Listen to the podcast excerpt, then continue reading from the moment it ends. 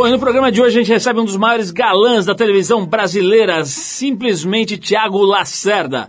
O Tiago vem aqui para falar sobre o estigma de começar a carreira no seriado Malhação, sobre a sua opção por interpretar personagens consagrados e difíceis no teatro, sobre fama, beleza, dinheiro, sobre o fato dele ter sido nadador profissional, a mulherada, um monte de coisa bem interessante aqui no Trip FM hoje com o Thiago Lacerda. Quem abre o programa de hoje é o Trombone Shorty, músico lá de New Orleans, nos Estados Unidos. A faixa The Craziest Things, do disco For True, lançado em setembro do ano passado. Depois do Trombone Shorty tem Thiago Lacerda aqui no Trip FM.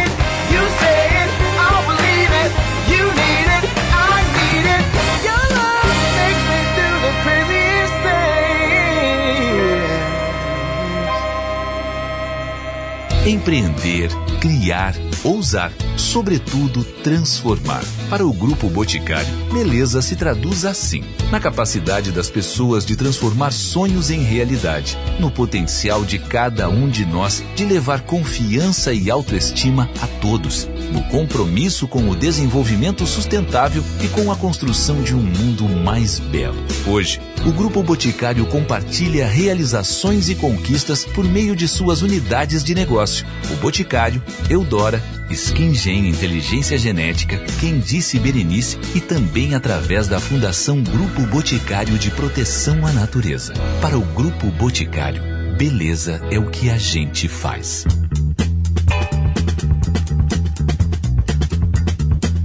Estamos de volta com o Trip FM. No último dia 24 de outubro aconteceu a sexta edição do Prêmio Trip Transformadores, que é uma iniciativa aqui da revista Trip para homenagear, para divulgar e para enobrecer as ações de pessoas que dedicam suas vidas inteiras para fazer do mundo um lugar um pouco mais razoável, um pouco mais humano, mais inteligente, mais equilibrado.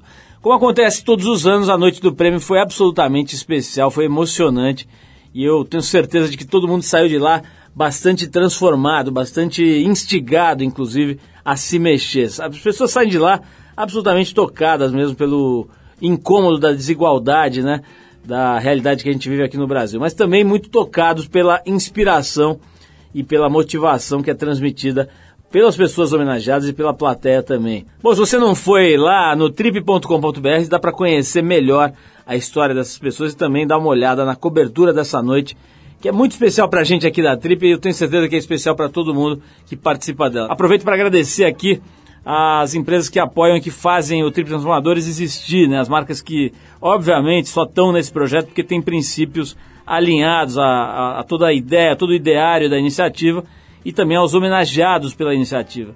A gente agradece então ao patrocínio do Grupo Boticário, que é nosso parceiro desde 2008, ao Itaú, que está com a gente desde 2011, e também eu quero agradecer o apoio das empresas que dão uma força muito importante também, a Audi, o Grupo Inc., a Suzano de Papel e Celulose, a Almap BBDO, a H2O, a Gol Linhas Aéreas Inteligentes e, lógico, a Rádio Eldorado FM e o Estadão, que são nossos dois parceiros de mídia importantíssimos, estão com a gente desde o primeiro ano desse evento e dão um apoio irrestrito e incalculável. Esse homem é um dos principais galãs da televisão brasileira e está virando especialista em encarar grandes personagens no teatro. Carioca com mais de 170 medalhas em competições de natação, por muito pouco ele não virou um profissional das piscinas. Diante das dificuldades de viver do esporte no Brasil, ele aproveitou seu 1,95m e uma fachada bastante bem acabada para fazer uns bicos de modelo. As aulas de interpretação vieram junto com o curso de administração na UERJ e o que era uma atividade para ajudá-la a vencer a timidez acabou rendendo um convite de trabalho no seriado Malhação da TV Globo. Dois anos depois, ele já vivia um protagonista da novela das oito Terra Nostra. De lá para cá foram diversas novelas e minisséries na emissora. Seu mais recente papel foi como o doutor Lúcio Pereira na novela A Vida da Gente. O papo hoje aqui no Trip hoje é com o pai do Gael e da Cora, o Tiago Ribeiro Lacerda, mais conhecido como Tiago Lacerda, que atualmente está em cartaz em São Paulo, com a peça Hamlet, lá no Tuca, o Teatro da PUC de São Paulo. Tiago, antes de mais nada, é um prazer te receber aqui. A gente teve que é, fazer obras aqui no nosso estúdio, porque você não cabia aqui no cara estúdio. não entra. Cara. Eu não sabia que você tinha 1,95m, cara.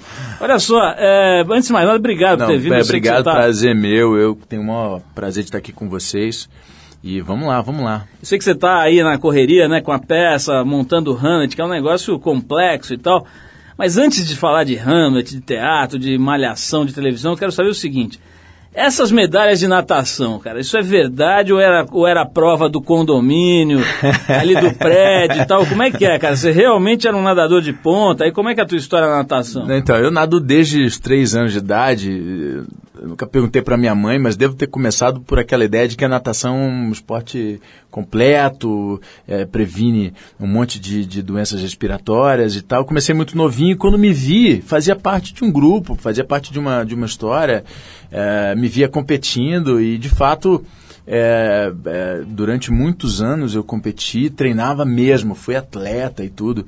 E é claro que o conceito de atleta no Brasil há 20 anos atrás era um pouco mais é, simples, mais, com, mais complicado do que só é, ir lá fazer, treinar e tudo. Eu não, não tinha profissionalismo nada do que a gente fazia. E quando chegou esse ponto de realmente virar é, profissional ou não, eu precisei fazer uma escolha, treinar fora do Brasil ou não treinar fora do Brasil. E aí eu decidi seguir, enfim, fui prestar vestibular e acabar com a história da, da, da natação, a coisa tinha acontecido até onde deu, foi ótimo. Mas tenho aí algumas medalhas. Eu tinha, era, era legal, era talentoso e tudo, mas eu nunca fui tão disciplinado a ponto de ser um campeão fantástico, de ter que morar fora do Brasil para ir para a Olimpíada e tudo mais. Mas eu até poderia ter ido um pouquinho mais longe se tivesse me dedicado um pouco. Mas, mas chegou a treinar com algum desses caras que ficaram famosos depois, que seguiram carreira, não? Cheguei a nadar contra eles, cheguei a é, competir num aberto, num brasileiro aberto, nadei contra o Gustavo na mesma prova, o Gustavo, Gustavo Borges, nadei contra o Scherer também. Mas eles já eram, o Gustavo Borges e o Fernando Scherer, quando eu estava começando uma carreira, assim, de, que seria é, num outro estágio, né? Eu tinha lá para 16, 17 anos, eles já tinham é, Olimpíada nas costas e tudo mais. Agora vem cá, foi coincidência ter pego logo de cara um papel de professor de natação na malhação ou não? Rapaz, olha, pois é, cara, que louco isso. Eu perguntei pro cara que me aprovou lá no teste, falei, você sabia? Ele falou, não, o quê? Falei, porra, eu fui nadador. É mesmo? Porra, que cagada. Mas é, coincidência. Pelo jeito como você contou a história, o cara era folgado. Esses caras de elenco são meio folgados. Ah, tem uns caras que são folgados, tem uns caras que acham que tem... Poderzinho, Poderzinho, né? pequenos poderes e tudo. Os bozozinhos, né? É, é, mas... É... é um bicho que nasce nas matas do Projac. Nasce, né? brota dos paralelos do Projac. Olha só... Mas não é só do Projac não, tem uma galera por aí que, porra... Não, qualquer lugar o nego sobe no crachá, né? É, é, mas aquele crachá lá, rapaz, eu vou te dizer, o crachá é um, é um, mecanismo de sedução gigantesco. Ô, Tiago, é, começar na malhação, cara, é bom, é mais ou menos, que tem uma certa, sei lá, é um pouco alvo de piada assim, entre os atores, negócio de hum. malhação e tal, né? Considerado, sei lá, faixa branca do negócio da, de, de atuação. Como é que é, cara, você ser um cara é, é, é, quase um ex-BBB ali, o cara que começa na malhação? Não, não, o cara que nunca fez malhação fará um dia. tipo Nuno Léo Mas. Tipo, é, fará, é inevitável. Eu, na verdade, faço parte de uma, de uma geração que começa a carreira pela televisão. Né? Antes de mim, antigamente, os atores tinham um outro processo de formação. É, a minha formação foi em cena. Eu comecei a minha carreira pela televisão, eu tenho o maior orgulho de dizer isso é, mas não sou parâmetro, não sou referência para ninguém. As, as, crianças, os jovens que param, poxa, eu quero ser ator, como é que eu faço? Pô, vai fazer teatro, vai estudar teatro, vai... esse é o caminho. Né? No meu caso, eu me considero uma exceção. Só que hoje em dia é cada vez mais comum, né? de, de, de, de 15 anos para cá, é cada vez mais comum essa trajetória pela televisão. Né? A televisão demanda muita uh, garotada. E a Malhação é um baita de um canal para que isso aconteça, porque você tem uma linguagem jovem, você tem uma expectativa jovem a respeito daquele trampo ali, daquele trabalho, e é, é, e é um celeiro de formação de jovens, de apresentação de jovens atores para o público de massa, que, que preenche uma série de características. Então, eu acho Malhação uma baita experiência é, de comunicação para quem está querendo começar uma carreira na televisão ou, ou, enfim, seguir.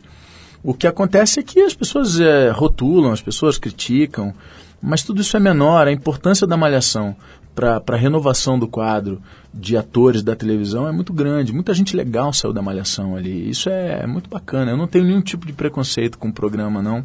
Tenho o maior orgulho da, da minha trajetória e, por um acaso, o meu primeiro papel foi lá, né? Vamos falar da, da, do, da, do, prosseguimento da tua carreira, né? Você logo em seguida aí encarou um protagonista de novela das oito, né? um negócio que deve, não deve ter sido fácil, né? Imagino toda a crítica ali olhando, procurando um lugarzinho para te agulhar ali. É, é. Vamos falar disso, vamos falar obviamente da peça Hamlet, mas eu vou dar um tempo aqui para tocar uma música. A gente separou aqui os ingleses do The Heavy, a faixa que a gente vai tocar aqui chama-se Short Change Hero do álbum The House That Dirt Built, é isso? The House That Dirt Built, que foi lançado em 2009. Então depois do The Heavy a gente volta com o Thiago Lacerda, hoje aqui no Trip FM. Vamos saber também se ele ganhou muito dinheiro em sua carreira, vamos saber onde é que ele aplica os seus dólares. Vamos lá, The Heavy a gente já volta. vamos lá.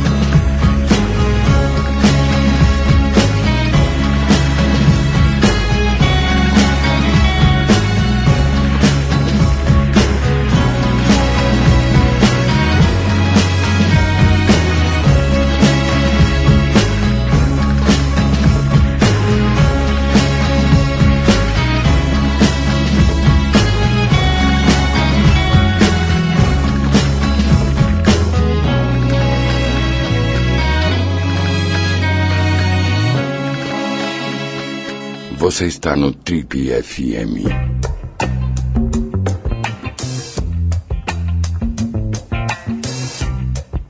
Legal, pessoal, você está de volta aqui ao programa de rádio da revista Trip, hoje conversando com este jovem galã, o pequeno Tiago Lacerda, de 34 anos, só que o cara tem 1,95m, então esse pequeno fica um pouco complicado. Tiago, tem uma pergunta aqui que eu acho interessante, a gente recebeu aqui pelo Twitter, que é o seguinte, é, muita gente, cara, a maioria dos atores, quando chega aí no teu estágio, vai lá, já virou protagonista de novela das oito e tal, o cara dá aquele velho acomodão do Projac, né? O cara encosta ali, sabe que vai ter o saláriozinho garantido, vai pegar uns períodos que ele não precisa fazer nada, e etc. E vai ficando. Quando ele vê, ele é o Tarcísio Meira, já com 80 anos, e ficou a vida inteira lá. Nada contra essa opção, né? Que muita gente faz. Mas eu tô vendo aqui que você resolveu dar uma mexida aí, né? Tá produzindo agora essa peça. Quer dizer, não sei se você tá produzindo, mas tá forma, encenando né, o Hamlet aqui em São Paulo. Me fala um pouquinho sobre essa tendência à acomodação na máquina da Globo. Existe isso? Cara, na verdade, isso é, um, isso é uma coisa É um mito? humana, não. Isso é absolutamente real. E você sabe que você tocou num ponto que talvez seja um ponto da minha, da minha, da minha carreira, assim, um ponto da minha vida. Eu, eu tenho pe- perfeito pavor de embarcar nesse mecanismo da acomodação. Eu estava hoje dando uma entrevista para o pessoal lá, na, lá no hotel e a gente tocou nesse ponto e eu me dei conta de que esse espetáculo, mais do que os outros, na verdade essa, essa inquietação faz parte da minha da- do motivo de eu, de eu seguir com a minha carreira, né? já há muito tempo. Mas o Hamlet deu também uma, uma fiada nessa, nessa coisa da minha vida, sabe? Nessa minha ideia de entender o que eu estou fazendo aqui. Essa, a busca por alguma coisa, né? E a ideia de acomodação é o maior veneno que pode acontecer para um, um profissional, para um artista, assim. Eu fico vendo eh, artistas, músicos, atores, pintores, ar- enfim, eh, jornalistas, as pessoas em- embarcando numa viagem de acomodação que me, me, me dá uma certa loucura, assim, é, é- esse é o grande aspecto de desafio que eu me proponho, assim, é por isso que eu estou aqui, é por isso que eu, eu montei o Calígula em 2008, é por isso que eu montei o, Hamlet agora, é por isso que eu continuo querendo coisas que realmente me estimulem a alguma coisa. O meu tesão nessa brincadeira toda é me expor mesmo, é, é- é colocar minha cara para bater é, onde pode parecer improvável, e, e eu acho que esse é um movimento saudável, para mim, pelo menos. Eu, eu, eu acho, eu não entendo a minha profissão se não tiver essa inquietação curiosa de, de querer alguma coisa diferente do que pode parecer normal, né? Agora, é, você já foi logo para as cabeças, né? Encenar Shakespeare, ter feito Calígula. Como é que foi que se deu isso? Você foi direto para o Calígula ou você teve peças menores? e- Não, não, não. Calígula é o meu terceiro, quarto espetáculo e o Hamlet é o meu quinto espetáculo. Eu, eu, eu em 2002 eu estreiei no teatro. Quando eu estreiei a minha primeira novela como protagonista em 99 para 2000, eu, eu já era o meu terceiro trabalho na televisão. Eu tinha feito Malhação, fiz uma novela, uma minissérie. Depois eu fiz uma novela das seis, era o meu quarto trabalho na televisão, Terra Nostra. E eu percebi que ali a minha carreira não tinha mais volta. Até Terra Nostra, tudo era uma grande descoberta para mim. Eu, eu entrei para essa profissão eh, por acaso, e aí responde um pouco também o que você falou.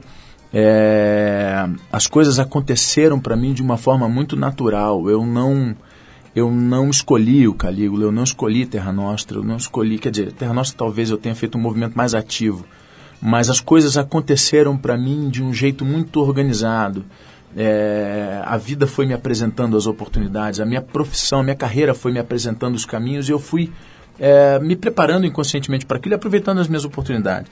Mas é, em- quando eu, eu percebi que a minha carreira não tinha mais como voltar, que eu tinha uma responsabilidade e a partir dali eu precisava me preparar para ter mais responsabilidade, eu descobri que eu precisava fazer teatro. Eu precisava aprender a fazer definitivamente aquilo, porque até então eu não sabia o que eu estava fazendo. Era um processo completamente intuitivo e de observação.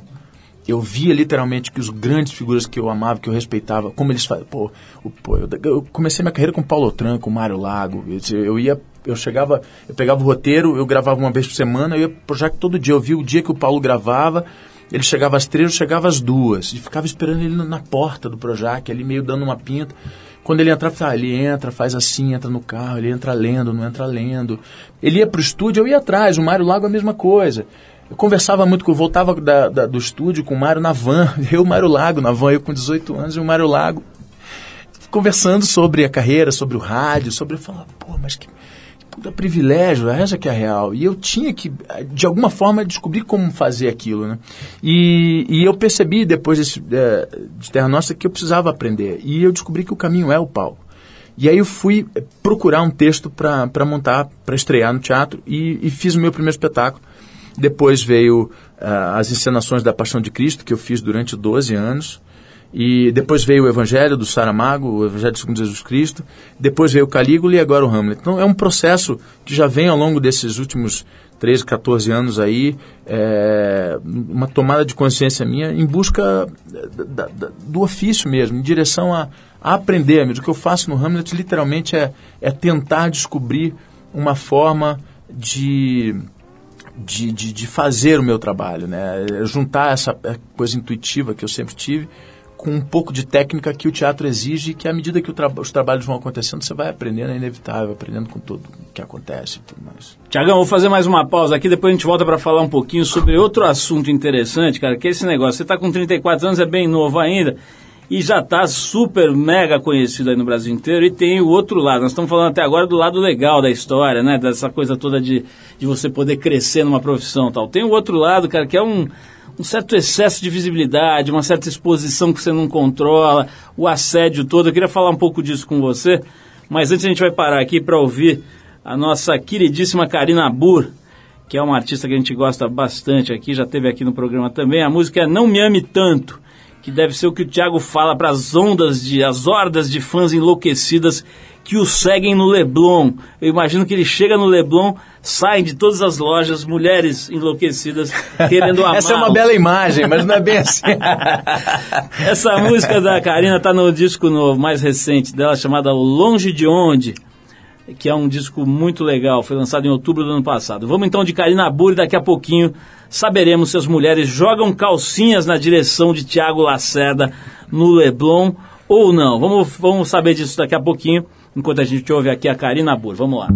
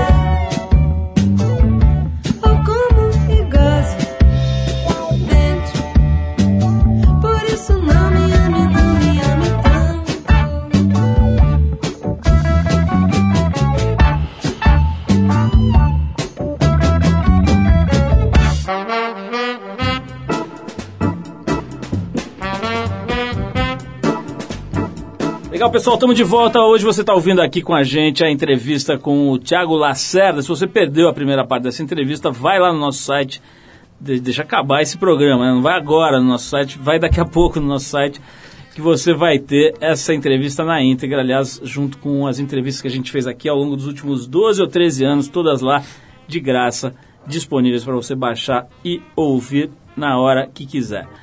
Ô, Tiago, você deveria já receber, cara, um soldo do Vaticano, né, cara? Porque você foi três vezes Jesus Cristo, cara. Mais. uma- mais, Mais, de três mais, vezes. Você tinha que mais. ter uma aposentadoria do Vaticano e direito a um puff no céu. Eu só não consegui você. fazer milagre, bicho. Agora que eu contei essa história. Eu cheguei ano passado, foi a última vez que eu fiz, eu fiz eh, 33 anos.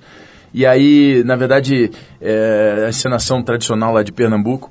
A primeira vez que eu fiz foi muito bacana, um baita retorno legal, foi ótimo fazer. Eles me convidaram para ir no ano seguinte. Eu achei que não devia ficar repetindo, né? Para não entrar nessa vibe aí de, de Jesus o tempo inteiro e de, enfim, é. E aí falei, não, então daqui a alguns anos eu faço de novo. Aí me convidaram de novo, quatro anos depois eu fiz, e aí, pô, foi legal, vamos fazer ano que vem. Eu falei, não, de novo não. Então vamos fazer o seguinte, em 2011 eu faço 33 anos. Então se interessar para vocês, a gente conversa na época, eu venho fazer e eu vou encerrar essa história de contar Minha essa história. de Cristo para aí. É, de contar essa história por esse prisma desse personagem. e tal. Então, e vai ser bacana, eu vou me divertir de brincar com essa coisa do tempo e tudo mais. E, e rolou. E eu falei, ó, não faço mais. Se eu tiver que fazer outro personagem que seja Judas, que seja tomar um pouco de porrada, Pilatos.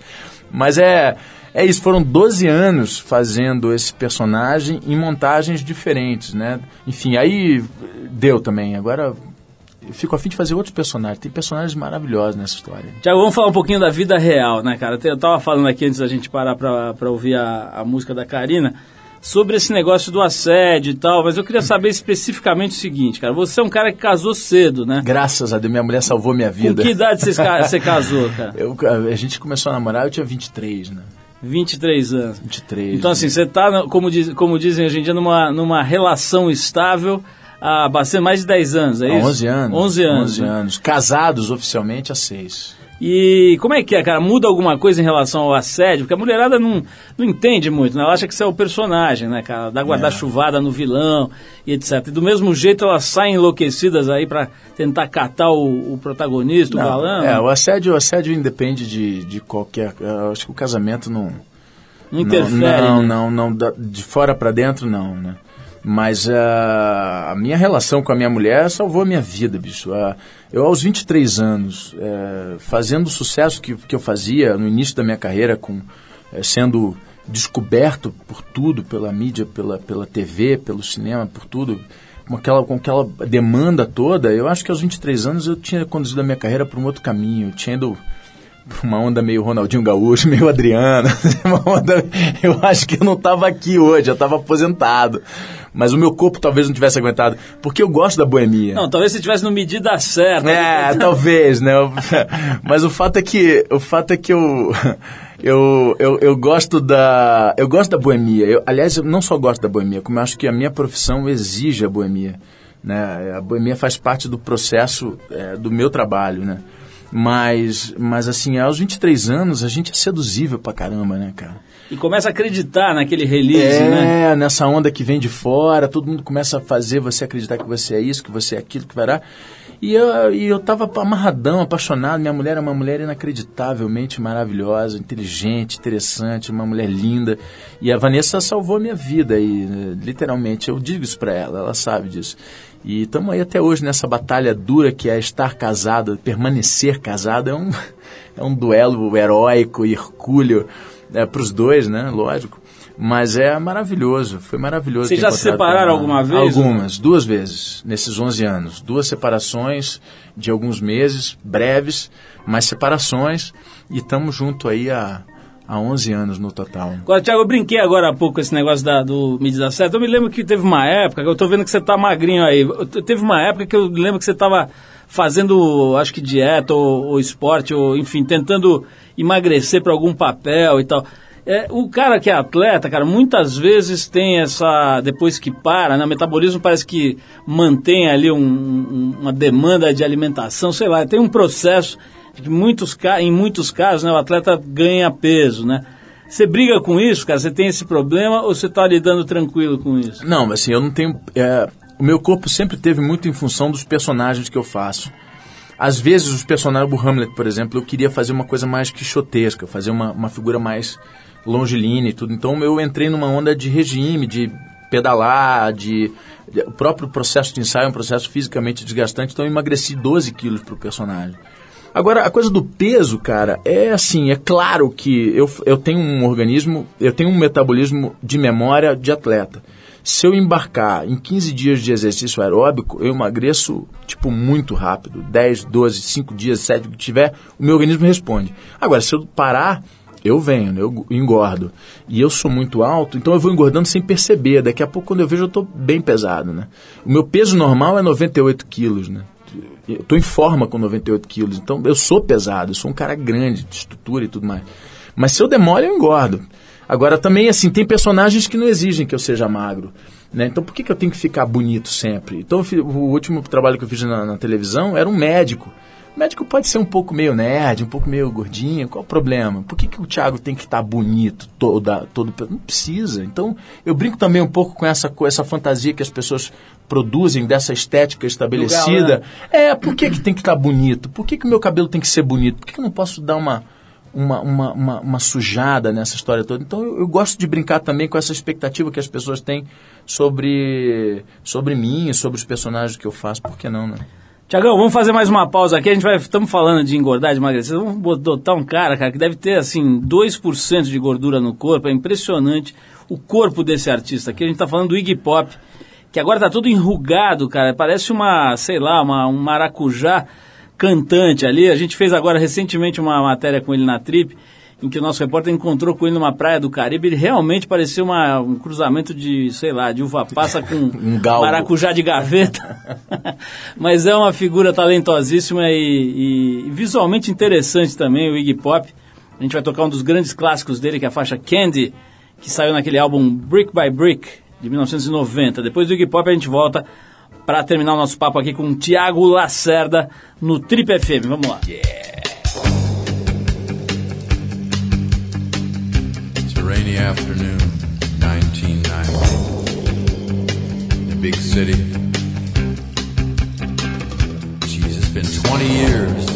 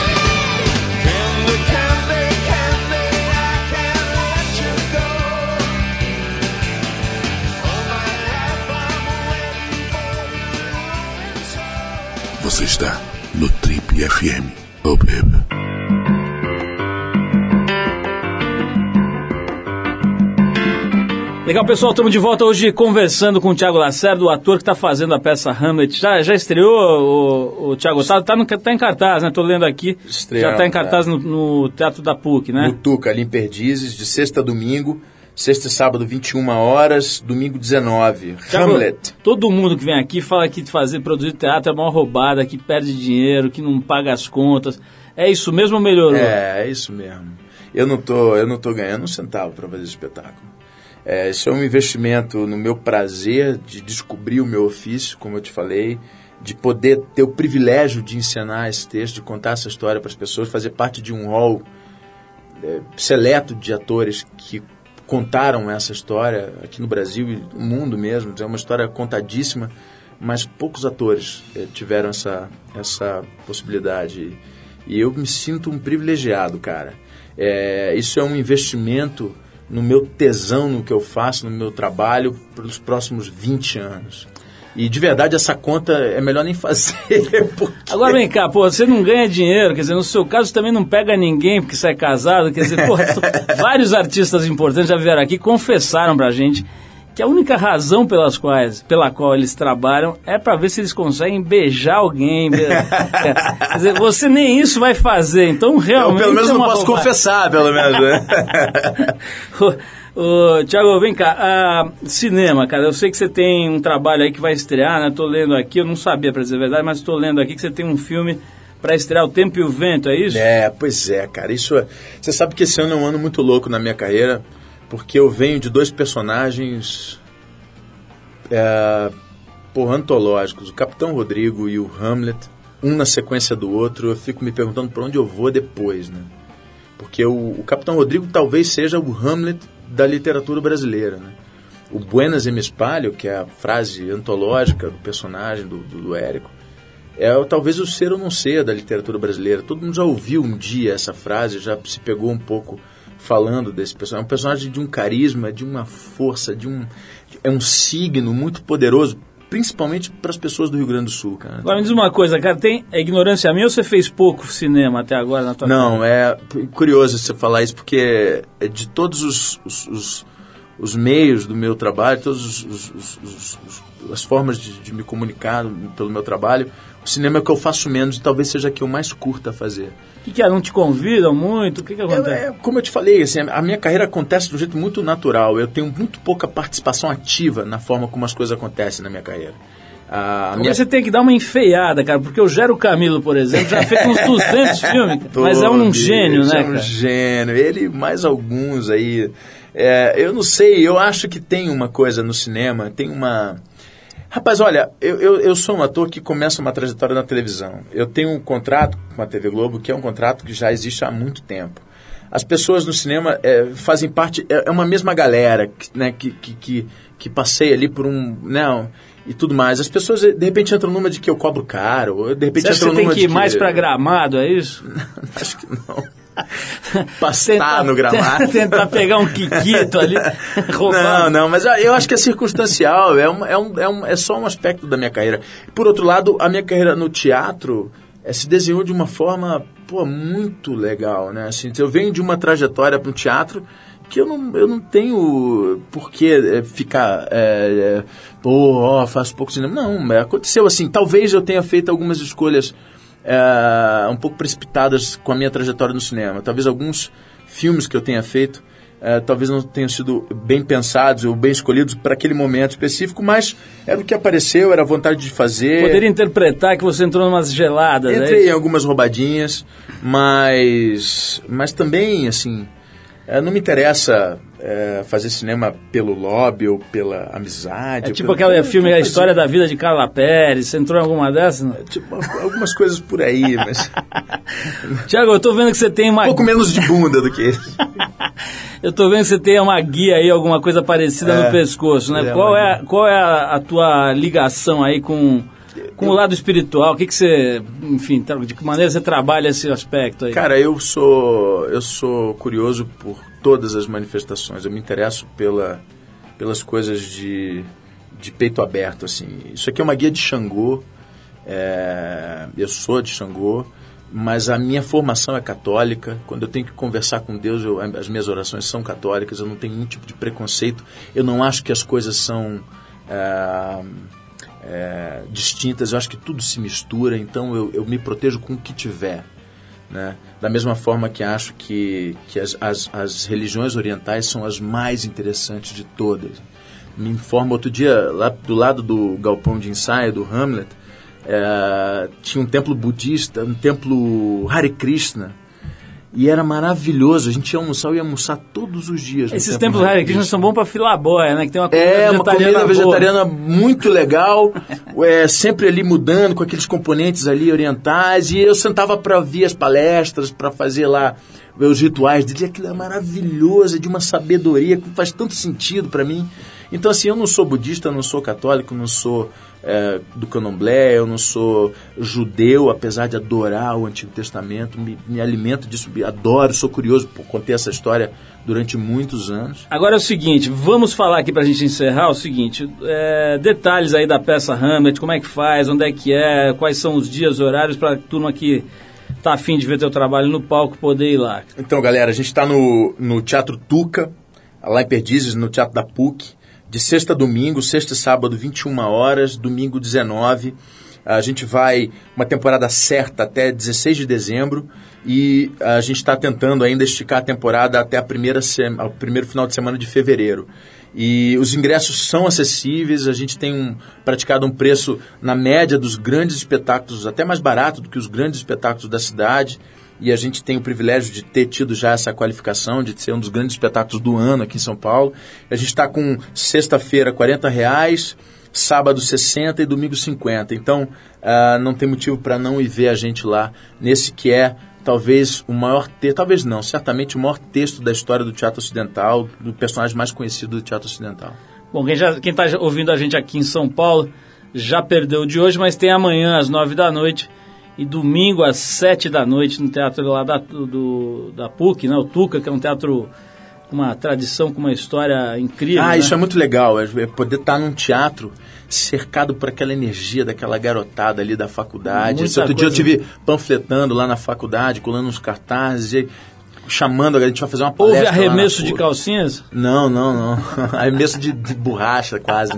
É, mas, é, mas é isso, assim, aquele, aquele lugar é um lugar muito bacana, é muito significativo a gente estar montando espetáculo lá, um teatro que tem a história dele. Quero convidar vocês, os ouvintes, todo o pessoal da rádio, todo mundo aí, vamos aparecer lá no teatro para acompanhar Sem o dúvida. Vamos, Hamlet. vamos sim assistir a peça do Tiago Lacerda, Hamlet, que está lá no Tuca mais uma vez, sextas e sábados às nove da noite, domingos às sete.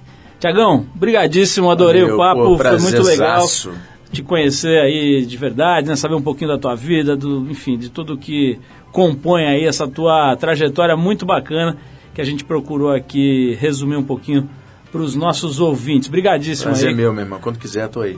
E a gente vai encerrar esse papo com o Thiago Lacerda com uma banda nova que a gente tocou aqui, acho que foi semana passada, né? Semana retrasada. Muita gente pediu para tocar de novo, especialmente a tia do Alê, do Alexandre, que ligou aqui insistentemente para ouvir. É a banda nova-iorquina que deve estar, coitada, debaixo d'água, né, cara? O negócio lá foi esquisito. A tal da Sandy não teve nada de júnior, né? Veio com tudo. Mas enfim, vamos tocar a banda de Nova York Nada Surf, com a faixa Happy Kid do álbum Let Go, que é de 2002. Tiagão, mais uma vez, brigadíssimo, parabéns por essa trajetória bonita aí, séria, legal e leve, né, que você está conduzindo, que você está protagonizando aí na Obrigado, tua vida, cara. Prazerzaço. E vamos lá, de Happy Kid, com o grupo Nada Surf.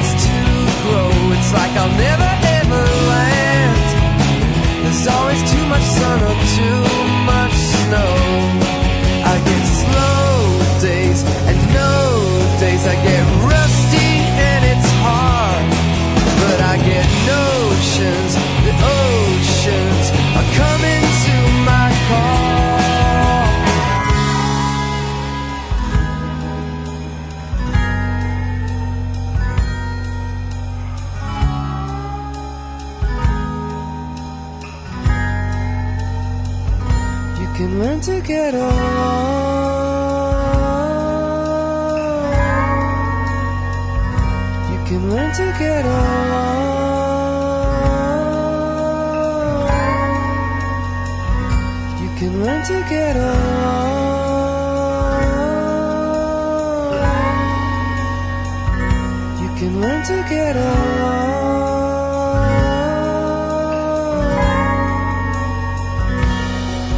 Get slow days and no days. I get rusty and it's hard.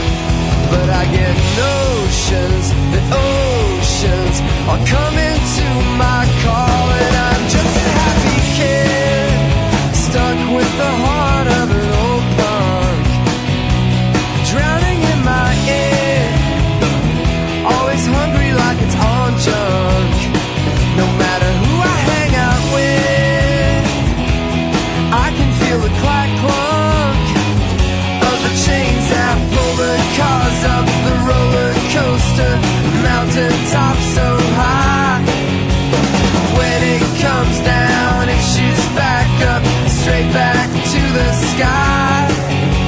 I gotta laugh and then I must sleep and then I walk around and wanna